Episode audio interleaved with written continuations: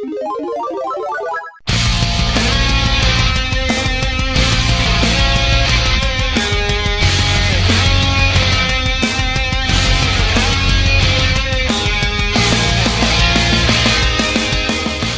cheguei, cheguei, cheguei, cheguei, cheguei, gurizada. Estamos começando mais um episódio do Fliperama de Boteco. Hoje não é o Guilherme que está chamando essa bodega.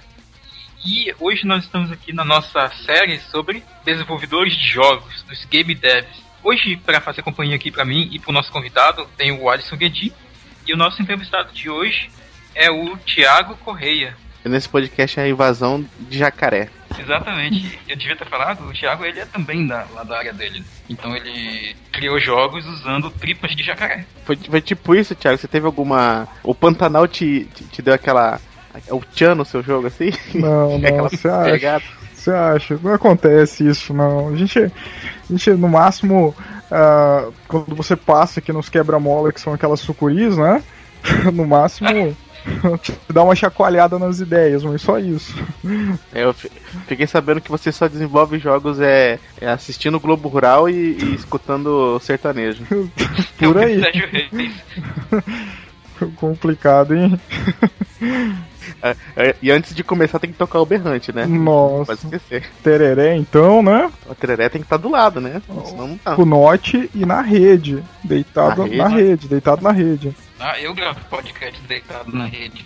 Tô deitado na rede agora, inclusive. Nossa. Tá, vamos Mentira, começar. Você grava dentro da oca. ah, quem disse não que não tem rede? É verdade, verdade. Se você quiser enviar um e-mail para a gente, você manda um e-mail para contato@fliperamadeboteco.com. Se você quiser entrar no nosso Facebook e o nosso Twitter, é facebook.com/fdeboteco e o Twitter também é twitter.com/fdeboteco. O nosso grupo do Telegram é t.me barra fliperama de boteco. E você pode também ajudar a gente lá no Padrim com algum dinheiro, alguma verba que você possa em padrim.com.br barra fdb. E roda a vinheta.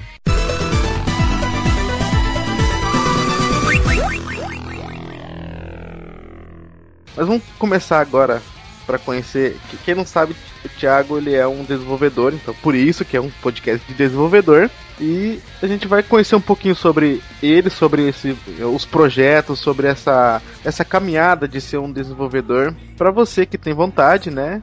Aproveitar e conhecer um pouquinho aí do pessoal que já tá nessa. nessa. como é que se pode dizer? Tá nessa jornada. Marcos. Nessa, é nessa jornada. É, nessa né? jornada. A jornada do desenvolvimento. Eu, eu não sei porque uma jornada me lembra do, do Pokémon, mas. Primeira pergunta que eu queria fazer antes de tudo, assim, antes de a gente chegar na parte de desenvolvimento mesmo de jogos, Thiago, qual foi seu primeiro videogame? Olha, na verdade, eu nunca tive um videogame. Eu, eu só joguei, meu mesmo foi só no PC. Eu jogava muito na casa de, de amigos e, e, o primeiro videogame que eu tive contato foi o Nintendo. Olha só. Então quer dizer que desde pequeno já era Master Race? Ah, meu PC. Eu, não, assim, eu jogava na casa, na casa assim, de, de colegas, né? Porque, tipo assim, como eu tive ah. uma infância bem humilde, então, assim, não entrava muito no escopo videogame, né? Mas, assim, eu fui conhecer na casa de um amigo, joguei, gostei. Uh, mas aí depois eu só fui é, ter, jogar mesmo em casa quando eu comprei o computador. Mas nunca me interessei em si por ter um console, sabe? E, Thiago, quando foi quando e como foi que tu tiveste a ideia de trabalhar com desenvolvimento de jogos, sendo que, pelo que tu falaste, a gente não. É, tu não teve desde sempre essa experiência com consoles e, e computadores exclusivamente para jogos. Então, como foi que tu se embrenhou nesse mundo? Então, eu venho, eu venho de uma pegada, vamos dizer assim, de empreendedorismo, né? Uh, eu estava no meu segundo ano de faculdade e eu queria montar uma empresa, né, num nicho que eu achava que ia ser bem legal. E aí eu larguei o meu emprego e criei minha startup. Uh, fazia software, é, um sistema de busca vertical, vamos dizer assim, um Google para empresas, e trabalhei um ano nesse projeto. Aí passou um ano, aconteceu de não ir para frente, né? Não, a gente não conseguiu comercializar e precisei ver alternativas, né? Porque já estava um ano ali com uma empresa aberta e sem lucros. Aí eu comecei a pensar numa coisa que que estava é, uma grande oportunidade de negócio, que era a questão do simulador veicular, né?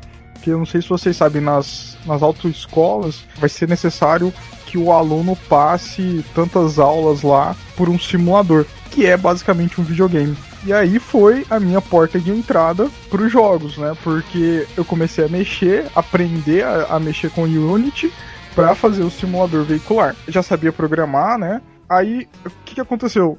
É, era muita coisa para uma pessoa só fazer sozinha e a pessoa que tava comigo, né, ela acabou desistindo e eu sozinho eu falei, poxa, eu vou ter que deixar esse projeto que é muito bacana, né, mexer na parte de eletrônica que é a minha área, né, que eu sou formado também em técnico eletrônica, foi minha primeira formação. Então, tipo, tinha a parte de programação, tinha a parte de eletrônica, mas eu tive que deixar de lado. E aí, a partir dali, eu segui só com jogos. Mas a, a partir do momento que tu seguiste com jogos, né? Claro que para criar jogos a gente tem que recorrer às nossas influências, né? O que a gente jogou, em quem a gente se inspirou para criar, né? E, e, nesse âmbito, quais são o jogo ou quais são os jogos, né, da, da tua vida? O que que o que que te inspirou mais e, ou quem, né, te inspirou? Se foi algum desenvolvedor em particular, algum famoso, algum Miyamoto da vida? Assim, eu eu gostei muito, né, da, da simplicidade do charme ali do, do Angry Birds, né? Então, contanto que o meu primeiro jogo é, é uma inspiração mesmo disso, né, do, do, do Angry Birds. Mas, assim, um jogo que, que eu sempre gostei muito é o Need for Speed, né? Então, assim, eu sempre fiquei pensando, né, a, se fosse para fazer um jogo, alguma coisa, fazer alguma coisa utilizando carros, fazer uma coisa assim né, nessa pegada. E eu ficava vendo também aquela entrevista, o, o, documentário, na verdade, né, de, do Indie Game, que tem aquele pessoal que fez o Fez, Super Meat Boy. Tem um outro que eu esqueci que passa no documentário. O Braid. Isso. Ah, então, assim, são, são referências muito boas, né? Porque, assim, eles, eles pegaram e criaram um produto, um jogo que é divertido, que é uma coisa bacana, com poucos recursos, mas fizeram um projeto muito legal. Então eles foram, assim, sempre quando eu penso, né, eu penso no Limbo, penso no Fez, penso no, no Braid, né, é, penso nesses jogos. Exatamente. É. Inclusive, para quem não viu, fica a recomendação, né, do Indie Game The Movie. Para quem quer ter uma ideia do que é desenvolver o jogo com poucos recursos e pouca gente, uh, o filme é recomendadíssimo. Tiago, antes de você lançar seu primeiro jogo, quais foram os seus outros projetos, assim, que você tentou na parte de jogos, né? Antes de você chegar no, no seu primeiro e falar assim, ah, esse aqui, que eu acho que, no, no caso, é o, é o Robotex, né? Que é o que você assim mais apresenta, né? Mas antes disso, você teve aqueles seus outros projetos, alguns lançados, alguns não. Que seriam eles? Poderia comentar um pouquinho sobre isso? Então, é, os meus primeiros projetos eram bem feios, né? Na verdade, o meu primeiro jogo, ele chama Herdsman. Uh, eu fiz ele utilizando o XNA. Não sei se vocês conhecem. Não, Como é que chama? Explicar? XNA. Não, não, o jogo, jogo Herdsman. Ah, então entendi. Herdsman? É, não, Herdsman. É o pastor, né? Pastor. Esse, esse é um jogo, né? Que ele é basicamente assim: você tem que manter os animais que brigam uh, separados, um longe do outro. Por exemplo, eu não posso deixar o cachorro perto do gato, né? Eu não posso deixar o, o, gato perto do passarinho, né? Senão o passarinho, né, vai ser comido aí pelo gato. Então essa é a ideia do jogo, né? Eu fiz esse jogo, coloquei para Windows Phone, né? Porque para Windows Phone você só podia utilizar essa plataforma que é o XNA, que, é, que era a plataforma oficial da Microsoft para você desenvolver jogos para as plataformas deles, né? Então, se você queria colocar, quisesse colocar um jogo uh, no Windows Phone ou eu acho que até no Xbox, era só XNA. O jogo tinha que ser desenvolvido em XNA. E aí eu fiz esse joguinho, coloquei lá, tal, foi uma experiência bacana. Só que era meu primeiro jogo, não ficou muito polido. Os desenhos foram feitos no Paint, eu não sou desenhista, então ficou aquela coisa, né? Mas mesmo assim ele teve uma boa saída porque não tinha muitos jogos na época que eu coloquei, né? Há uns dois anos atrás no, no Windows Phone. Então acho que deve ter tido aí uns 40 mil downloads, não estou enganado. É um número bem, bem expressivo. E assim, aí eu guardei essa ideia para fazer depois. E eu tô refazendo ele agora também, em plano de fundo, né? Com uma outra pessoa. Uh, só que aí essa pessoa tá desenhando para mim, né? Essa artista tá desenhando, fazendo um, um projeto realmente visualmente mais bonito, né? Eu, esse eu acho que eu não passei o link para vocês, depois eu mando. E, e assim, esse, esse, esse foi o primeiro. Aí depois eu fiz, fiz alguns outros, continuei nessa pegada para mobile. Só que o mobile eu não consegui monetizar, eu não consegui é, monetizar meu trabalho. E, e, eu precisava monetizar isso, eu precisava ganhar o pão, vamos dizer assim. Uh, e aí surgiu a, a oportunidade de ir pra Steam, né? Foi, foi quando eu fiz o, o Robotex e tentei a Steam. E aí deu certo lá pra, pra entrar e pra vender. Olha só, bem legal. Depois que essa, a tua equipe foi, foi saindo, né? Tu contou que um cara acabou abandonando o barco e tal. Quais são os, os desafios é, mais complicados de se desenvolver jogos sozinho, cara? Ou com uma equipe muito reduzida, né? É, é engraçado, porque assim, na época que a gente tava, uh, a gente não tava mexendo com jogos, a gente tava mexendo com esse software de, de busca, né? É, e, e aí Uh, ele queria fazer jogos, esse meu parceiro na época, né, meu sócio, ele queria fazer jogos, mas a gente estava focado nisso. Aí depois que ele saiu, que aconteceu tudo isso, que eu fui para jogos, né? Hoje ele não tá, não sei o que, que ele tá fazendo.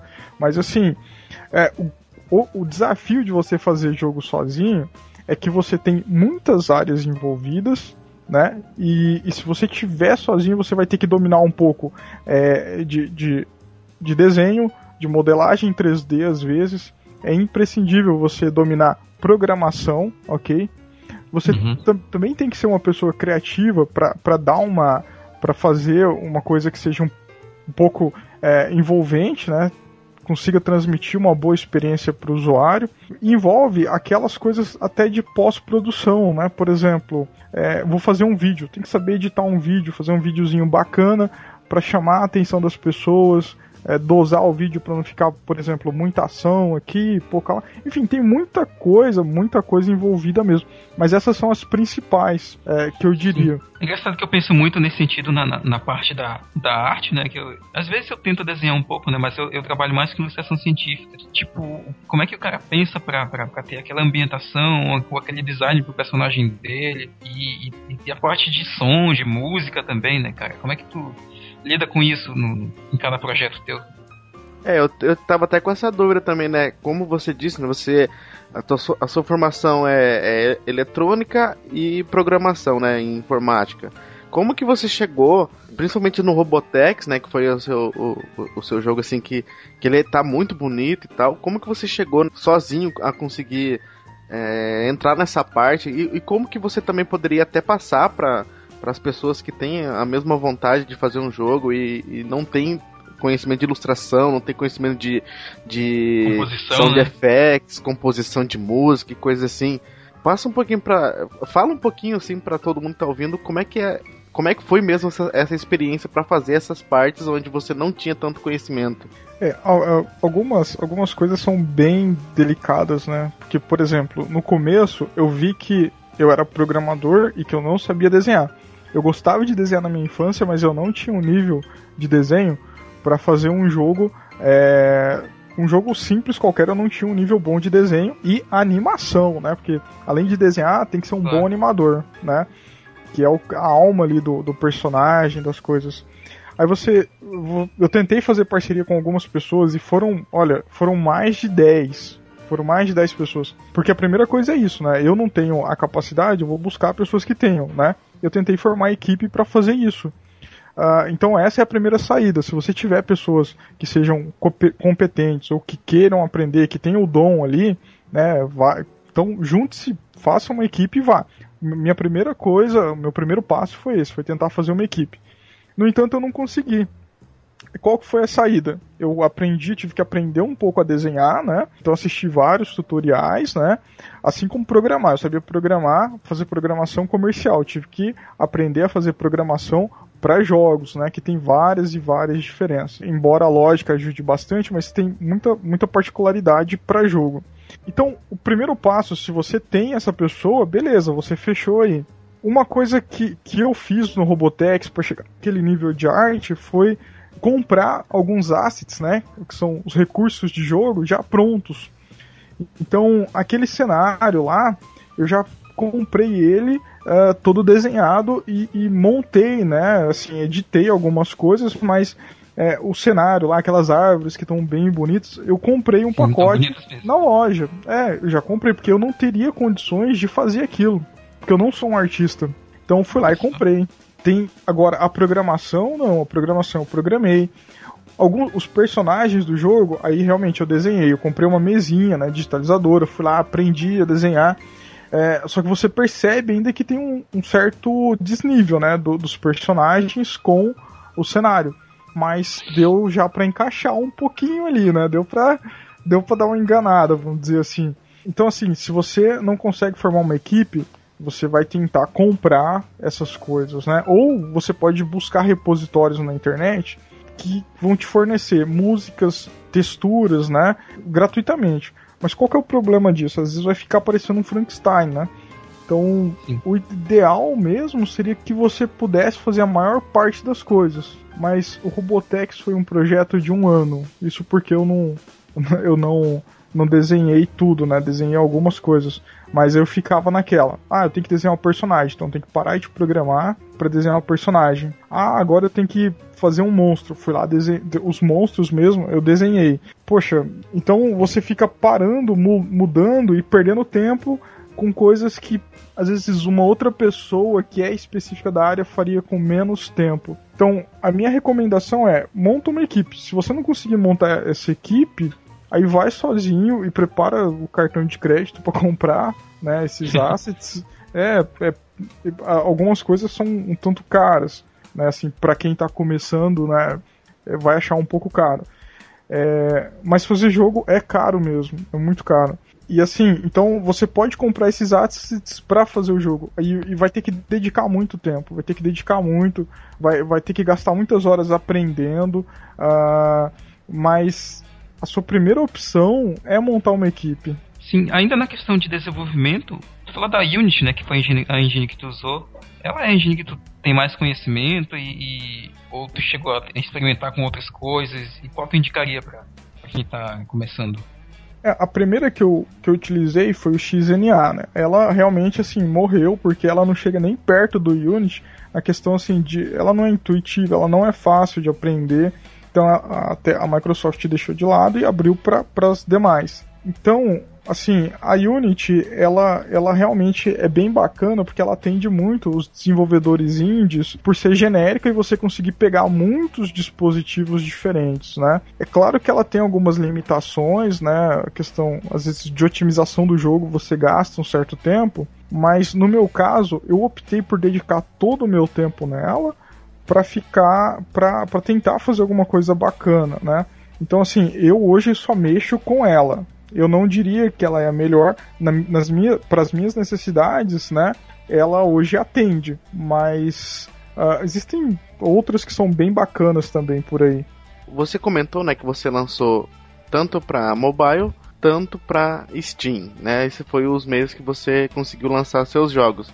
Como é que foi esse desafio de, de tentar lançar, é, de tentar é, ali entrar no Greenlight para pedindo voto para o seu jogo entrar lá? Como é que foi a, a parte de conversação com a Steam sobre valor? Como é que vai receber? Como é que vai fazer a propaganda, é, promoção e coisas do tipo? Então, para mim foi uma coisa totalmente nova, né? E, e a Steam ali tem, é muito, muita coisa, né, para você aprender. A gente é muito difícil você conversar com a Valve, né? Eles têm assim os os, os tutoriais deles lá você vai dar uma olhada, mas é, se você toda vez que você tiver uma dúvida você for tentar falar com a Valve, você vai perder muito tempo. Então, o que me ajudou bastante foi que eu tinha, eu conheci o Rafael Capellini, né, que ele já tinha, na época já tinha dois jogos na Steam. Então, ele foi me dando as dicas, né, de como, como fazer para colocar o jogo lá. É, e depois, até no, no post é, que eu coloquei, como fazer para monetizar né, esse jogo, por exemplo, colocar em promoção, essas coisas, colocar cupons. Então tudo ele foi me ensinando, foi me dando uma força muito boa aí para mexer ali na parte por trás da Steam. São muitas áreas, a gente gasta muito tempo, às vezes faz, tentando colocar o jogo lá. São, é, é uma burocracia muito grande, né? Para vocês terem uma ideia, a gente utiliza o console para subir os arquivos de jogo. E aí depois a gente tem que entrar no site para pegar e publicar. É, é, bem, é bem trabalhoso você fazer uma atualização para Steam, né? Você sempre vai gastar um certo tempinho do seu dia. E, e foi uma experiência nova e eu fiquei muito apreensivo, porque o, o jogo demorou, demorou bastante para ser aprovado. Demorou umas, uns, três, uns três meses, pouco mais de três meses, né? Então você fica naquela ansiedade, porque você precisa do jogo aprovado para ele poder entrar em venda e aí sim você ter a chance de monetizar os seus esforços, né? Os votos mínimos para se passar no Greenlight é muito assim absurdo, é muito difícil, como é que é? Depende, né? Na, na, primeira vez que você coloca um jogo, eles, eu acho que deve, deve precisar de uns 5 a 6 mil votos. Acho que é mais ou menos isso, uns 6 mil votos. Para quem já é desenvolvedor, parece que quando você vai colocar o segundo jogo, ele, você não precisa de tantos votos assim para entrar. É, mas o primeiro ele precisa, precisa bastante. Então o, o seu teve que ter mais ou menos isso aí, 5, 6 mil votos? Isso, uns 6 mil votos. Nossa, é muito, Sim. muita coisa, cara. Eu achei que era, eu achei, sei lá, tipo, sei lá, 500, sei lá. Não, não. 6 mil positivos. 6 mil positivos. Então a, a campanha pra, pra entrar, então foi, foi difícil, então. Foi, foi difícil. Por isso que demorou três meses, né? Então, eu cometi um erro muito grave, né? Que assim, quem for colocar lá, não faça isso. É, eu coloquei um material um tanto precoce, né? Que eu achei que tava legal, que dava para mostrar já. É, só que ainda, se você for olhar o primeiro vídeo que eu coloquei lá, é, tava muito diferente do que o jogo se tornou.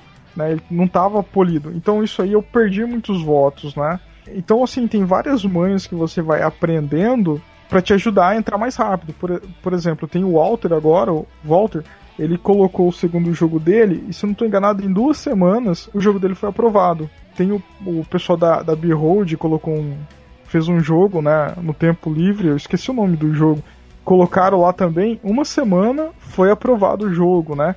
Então assim, você tem que aprender a, a puxar, a, a, enganjar a galera que tá fora, os seus fãs, para votar ali no Greenlight, porque o Greenlight não é um local que todo mundo acessa. E aí, com isso, você consegue ter uma, uma aceleração da sua, da sua liberação para entrar na loja.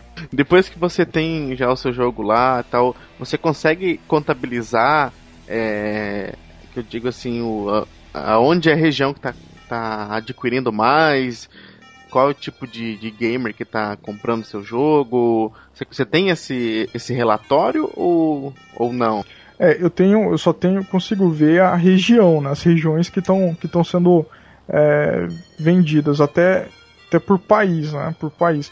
É, então, no, no, caso do Robotex mesmo, o, o, país que mais consumiu, né, foi a Rússia, né, porque é um jogo difícil, né. Então, é, e russo gosta dessas coisas, né. Então, a Rússia foi o país que mais comprou, né. Brasil, se não estou enganado, está em quarto ou quinto país consumidor do, do Robotex. Ó, é engraçado que com todas as pessoas que a gente já fez entrevista, as duas, né? Antes de você, que foi o André no Nerd Byte e o Alessandro aqui no Fliperama de Boteco, todo mundo falou, eles sempre falaram bem da Rússia, cara. A, é, realmente a Rússia, é, como até um, palavras do Alessandro, a Rússia é um grande consumidor de coisas que não, não dependem dos Estados Unidos. Por exemplo, tem muitos jogos, muitas filmes e, e, multimídias, né, hoje em dia que faz sucesso nos outros países porque tá fazendo sucesso nos Estados Unidos. A Rússia não, a Rússia já, é, ela já é diferente, né? Ela já consome de, de uma maneira diferente, ela consome de uma maneira hipster, né, que nem o Marcos disse. Eu achei interessante isso. Mas é, não sei se você pode dizer, mas quais são os países, né, fora o Brasil, que, que, que são receptivos a, a, ao seu jogo?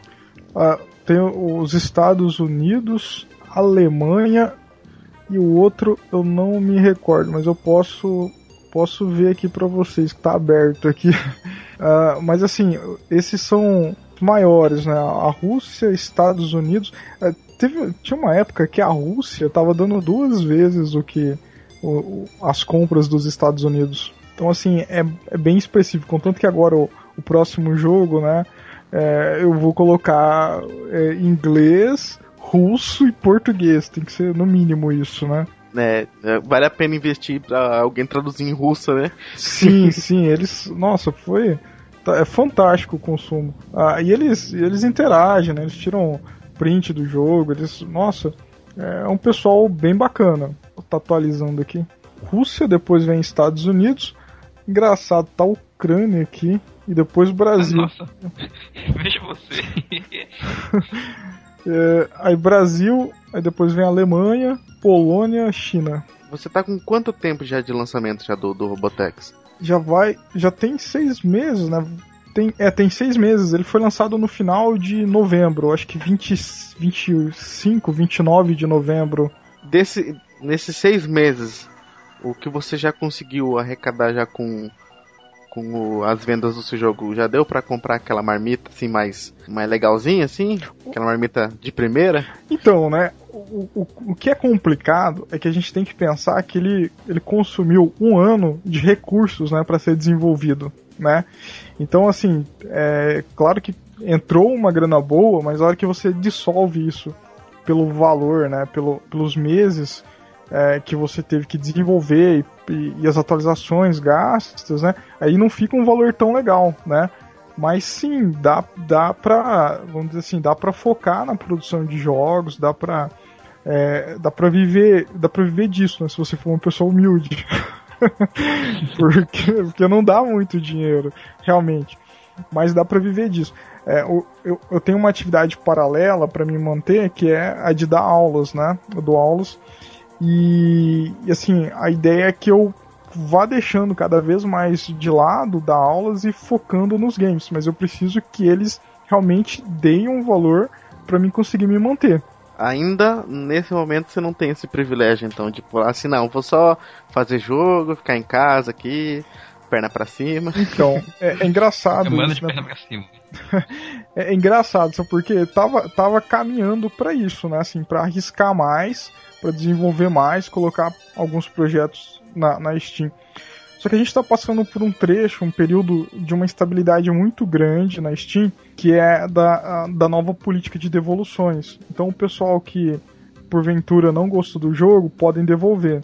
Isso aí tá, uh, tá fazendo com que a gente tenha algo. Uh, tá deixando de ganhar e tá tendo prejuízo, né? Porque tem uma galera que comprou e tá devolvendo o jogo, né? Uh, e às vezes não é nem porque ele não gostou, é porque ele tá simplesmente querendo se aproveitar e ganhar dinheiro com as cards, né? Vai lá, compra o jogo, ganha as cards, devolve o jogo, compra de novo, ganha mais cards, vende as cards. E... Mas o, o, eu, eu tava até lendo sobre isso aí, que eu vi a sua discussão lá no, no, no grupo lá do, do Boteco lá. Sim. Do, eu esqueci até o nome do grupo lá, mas é o grupo do Boteco. Boteco, Boteco Gamer. Boteco Gamer, é, onde o pessoal lá que desenvolve, né? É, eu vi essa discussão, daí eu tava dando uma lida.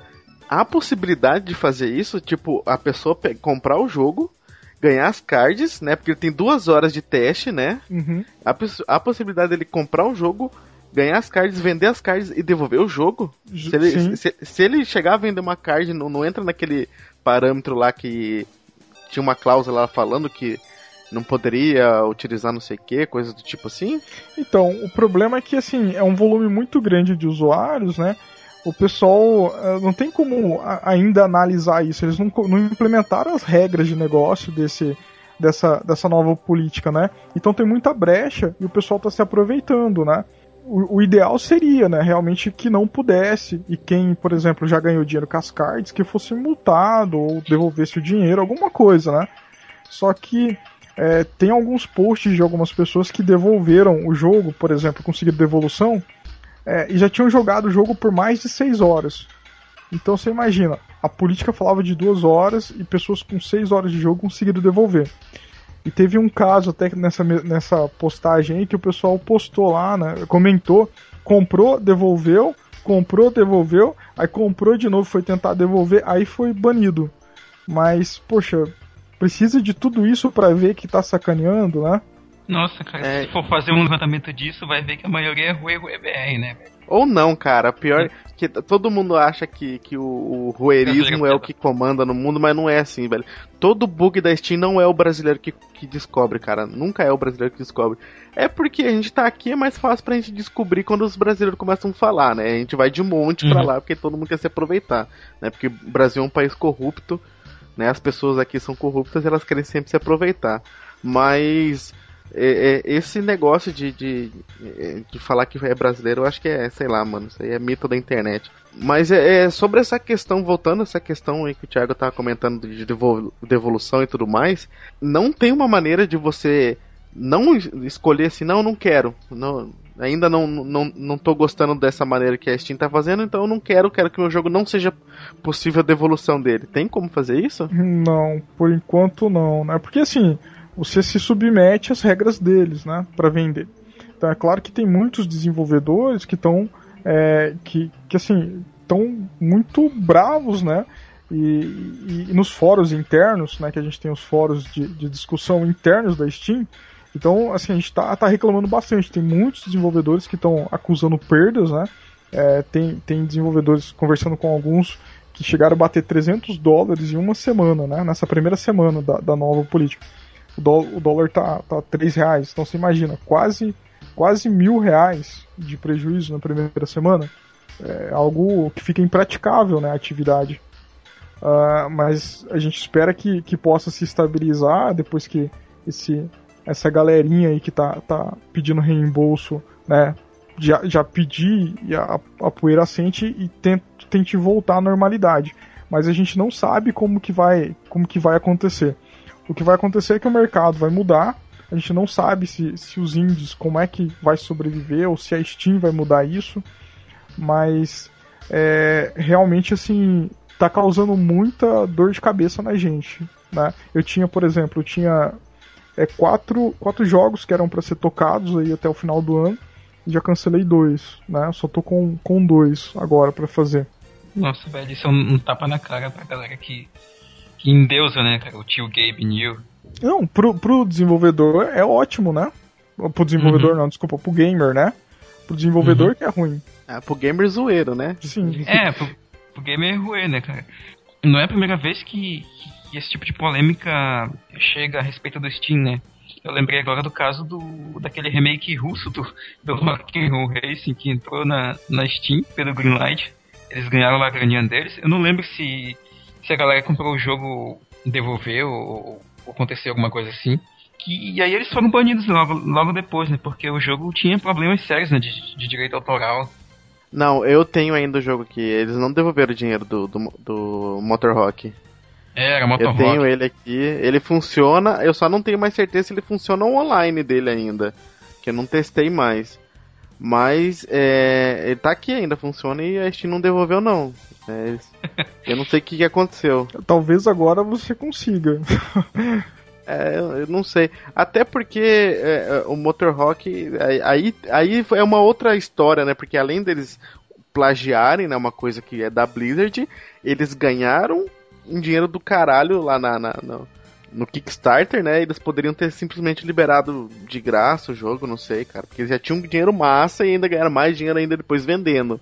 Sim, sim. É, não aí... que a gente não apoie, né? Tipo, fazer um remake do jogo que o cara gostava na infância e tal, mas o, o, o lance aí foi os caras estarem ganhando uma puta grana em cima disso, né, cara? E não só de um jeito, mas. É, e, ta, e também porque teve esse, esse lance de esse lance de, de, direitos autorais, né, cara? Que ali foi uma palhaçada. Foi. Mas é que nem tem os brasileiros estão fazendo aquele jogo, o remake do Top Gear lá, e, e, ali é diferente, né? Uma pegada totalmente diferente. É, um, é, é uma coisa assim. O compositor original do, da, da série aceitou fazer parte do projeto. É, aí já é bem diferente. É, é, a mesma pegada, mas não é não é simplesmente eles pegar o mesmo modelo, né, que nem eles pegavam, que nem foi com o Rock and Roll Race. Voltando a essa parte de desenvolvimento, Thiago, você não, não pensa em, em também partir para para consoles mesmo, que nem a Nintendo que tá ali é, agora parece que tá empurrando todo mundo, tá querendo que todos os indies chegam, sejam delas agora, né? Pro Wii U, pra começar, eles já estão dando até a. Você se inscreve, eles já te dão a, a licença da, da Unity, né? Só de cara, assim, só pra você poder fazer jogo para eles. E a força que eles estão dando agora no 3DS também, e principalmente no Wii U, né? Porque eles estão precisando vender o Wii U eles estão dando essa, essa força muito grande, que é uma coisa que o Xbox já tinha feito antes, e agora a Sony também está tentando aí, né? Melhorar com a parte deles. Você nunca chegou a ter essa ideia de tentar migrar algum jogo seu ou seus futuros projetos para console? Não, sim. É, na verdade, esse é o desafio maior, né? Porque, por exemplo, É, ali no. Por que que tava, tava complicado na, no mobile, né? Porque você tem muito jogo, né? Às vezes tem muito jogo que não, tá, não tem uma qualidade tão boa e acaba, é, acaba ofuscando aqueles jogos bons, né? Ou jogos sérios que as pessoas fazem. E, e, fica complicado por causa disso, porque você tem muito jogo. Então, qual foi a minha saída? Foi ir pra Steam, né? Que tinha menos jogos uh, e, e, a gente podia monetizar. Agora, o que está acontecendo é que a tá, tá, tá tendo tudo isso.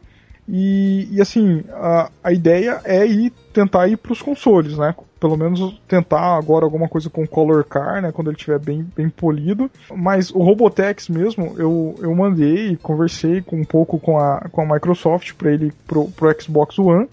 Não cheguei a conversar nada com, com o pessoal da, da Sony uh, nem da Nintendo, mas assim, é, desde lá atrás eu já estava já tava visando isso.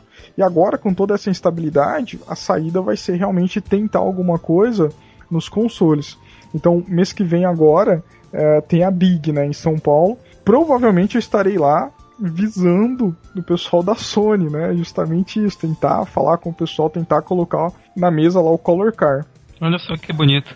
E ainda nesse, nessa temática, a gente também queria saber, tem alguma dica para o ouvinte que está querendo entrar nesse mundo de desenvolvimento de jogos? O que, que, ele vai enfrentar? Por onde ele deveria começar? Se ele deveria fazer contatos primeiro? Se ele deveria aprender a, a usar as ferramentas primeiro? Ou, ou tudo junto? É, a área, a área de jogos é muito grande, né? Você pode estar na área de jogos sem realmente botar a mão uh, na massa para fazer um jogo, né?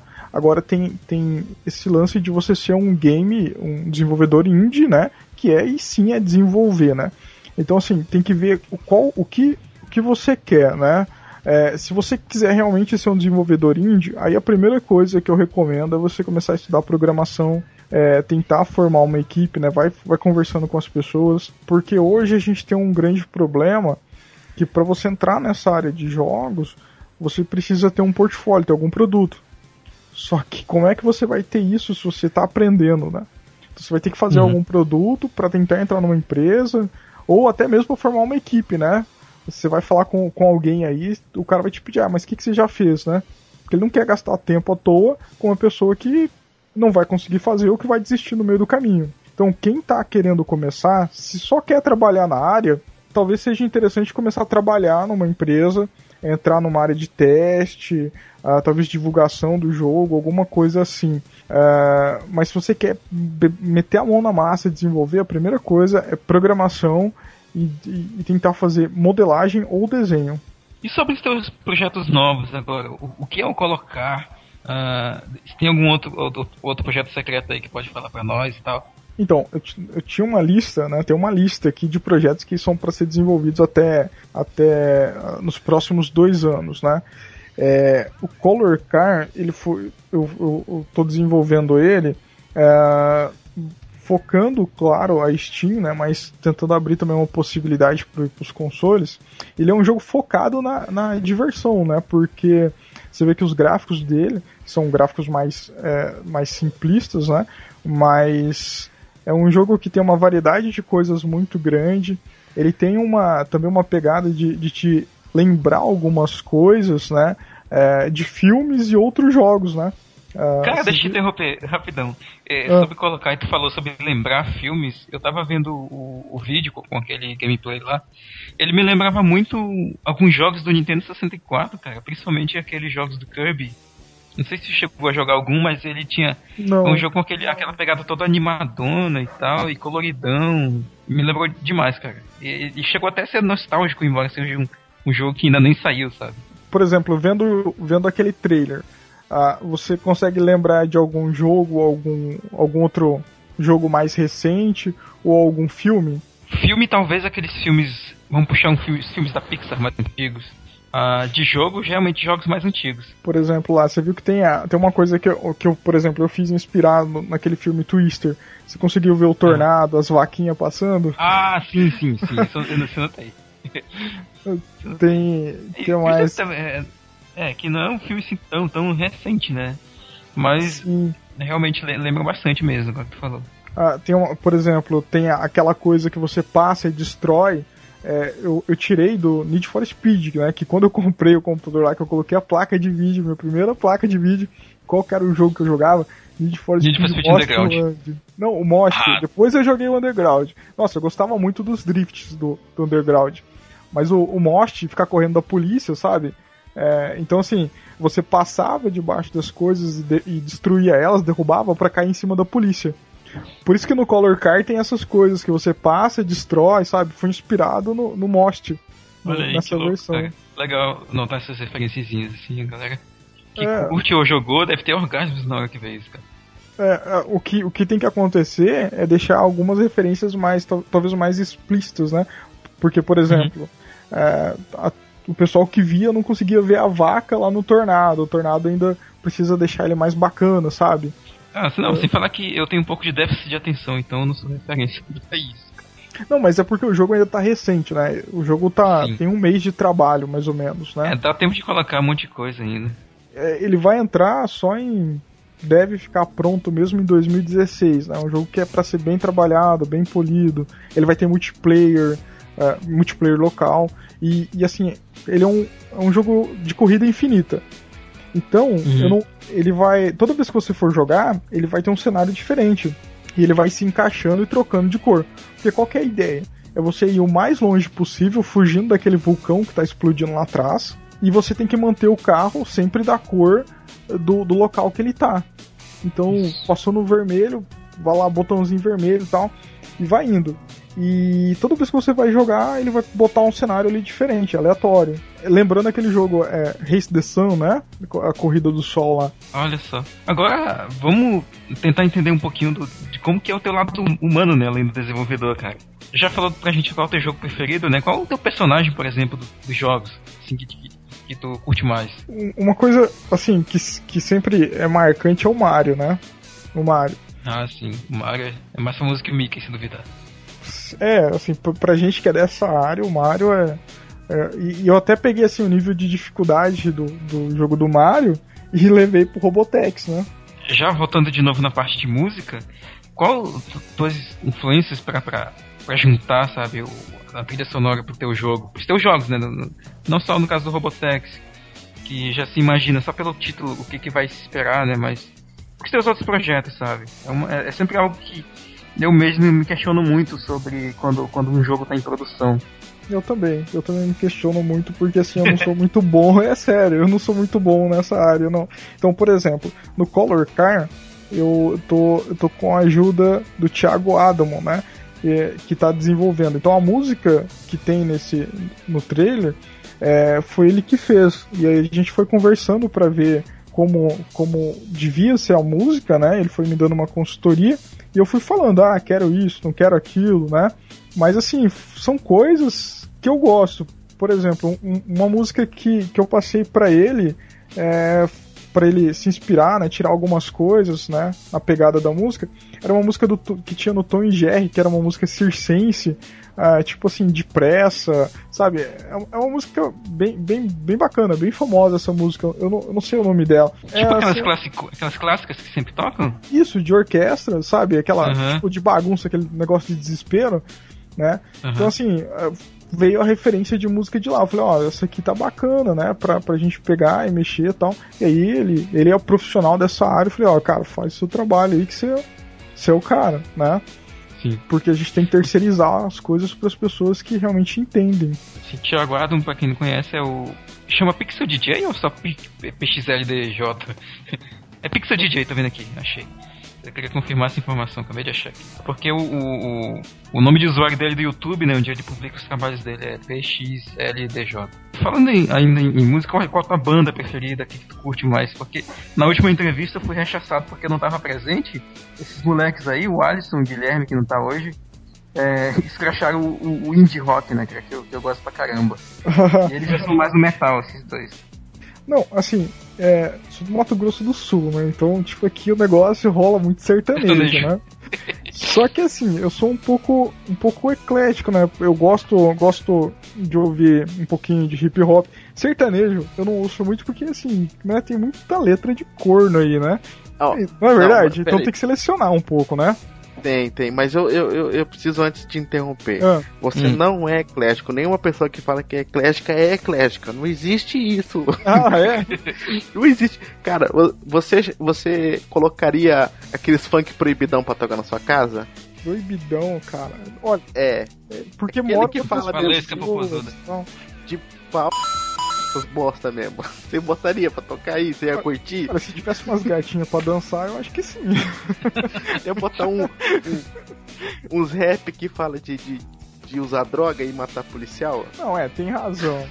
Então, não existe um eclético. Pode, vamos lá. O que, que você gosta de ouvir? Que É versátil, né, cara? É, Eu, eu ouço, ouço um pouco de rock, hip hop, às vezes até MPB, o sertanejo. Às vezes, quando eu tô, tô meio desanimado, eu coloco trilhas de, de filmes, né? Por exemplo, do Indiana Jones, Superman, deixo rolando aqui. ah, do, do Piratas do Caribe, eu deixo as trilhas rolando, trilhas de, de filmes, né? Desses filmes mais né, de aventura, essas coisas assim, deixo rolando. Ah, e vou fazendo o jogo, coisas que não tem muito. Ou então músicas em inglês mesmo, que você não, não, não, não se perde na, na letra, né? Porque se você coloca um, ah, um rock brasileiro ali e tal, daqui a um pouco você tá ouvindo a, a música, né? A letra. Então, é, eu gosto bastante disso, né? O sertanejo, o rock, o, o hip hop. é, são os estilos básicos, né? O que que você faz no seu horário de lazer, assim? O que que você...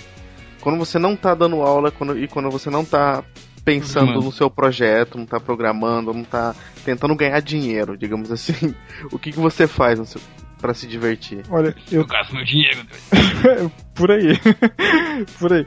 É, eu, eu gosto muito de jogar vôlei e de andar de moto. São duas coisas muito legais de se fazer.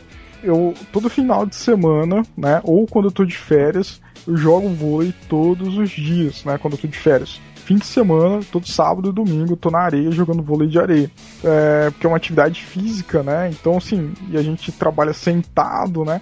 Então, são coisas que eu gosto de fazer. Ah, sou muito fã de ver séries como, como Game of Thrones e, e The Walking Dead, ah, o antigo Dexter, já viram Dexter? Sim, É, completo. Nossa, muito bacana. Então, assim, esse tipo de séries eu gosto muito. Ultimamente não tenho visto filmes, né? Eu tenho focado nas séries. É também porque não tá. é, a gente tá numa era de filmes de super-heróis e outros filmes que ninguém quer saber. Então, por aí. É, e falando em lazer ainda, escuta podcasts, cara? Qual o teu contato com essa, com essa parte de jornalismo no, no mundo dos jogos e outras coisas da cultura pop? Que hoje também é uma mídia que tá muito em voga, né, cara? Tu, tu levar o conteúdo que tu quer ouvir a respeito de, de notícias ou, ou do assunto que tu curte pra, pra vida, né, cara? No ônibus e tal, É. sobre O- jogos, o pod- filmes. O podcast é uma coisa índia ainda, né? É, bem por aí. Sim. Não, então, eu, eu, eu às vezes ouço o do, do Lab Indie, né? Que eles sempre entrevistam também é, desenvolvedores, né? Sempre desenvolvedores ali, que eles. Não sei se vocês conhecem a Lab Indie, que é a, Já uma, conheço de nome. é uma publisher né, de, de jogos, né? Que eles estão ajudando a galera. Então, sempre que eu posso, eu, eu vejo, né? Eu, porque é vídeo. então eu Uhum. deixo rolando o som, eu vou trabalhando. Mas. ah, assim, e como eu tô em diversos e diversos grupos né, do, do Facebook ali relacionado a jogos, sempre quando tem alguma coisinha eu assisto. Só que assim, eu não sou apegado a nomes, né? Tanto o nome de filme, quanto o nome de personagem, quanto nome de música, ah, nome, nomes assim, de canais. É muito difícil eu guardar. Então eu vejo alguma coisa ali, às vezes eu favorito lá no YouTube para pesquisar, ou eu vou no histórico, mas. Então eu vejo muita coisa assim, o que aparece ali na minha timeline, eu vou lá, dou uma olhada, é, mas não tenho nada muito fixo.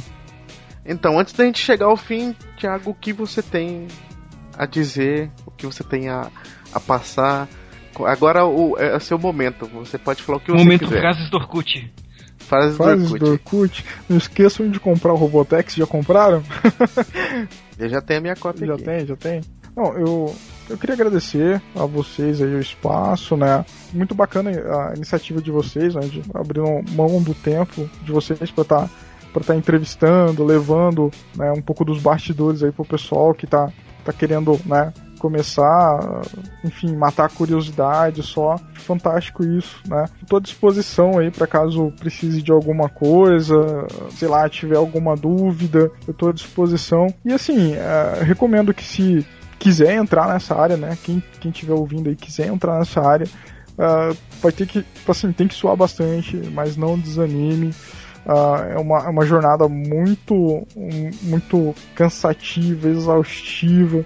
Às vezes é pior ainda você estando sozinho, mas uh, recomendo que, que assim, qualquer, qualquer um que seja seu, seu objetivo, se seja ser uh, programador, artista 2D, artista 3D, ou sonoro, o que for, né? Pega esse empenho, sue a camisa para tentar realizar seu, seu sonho.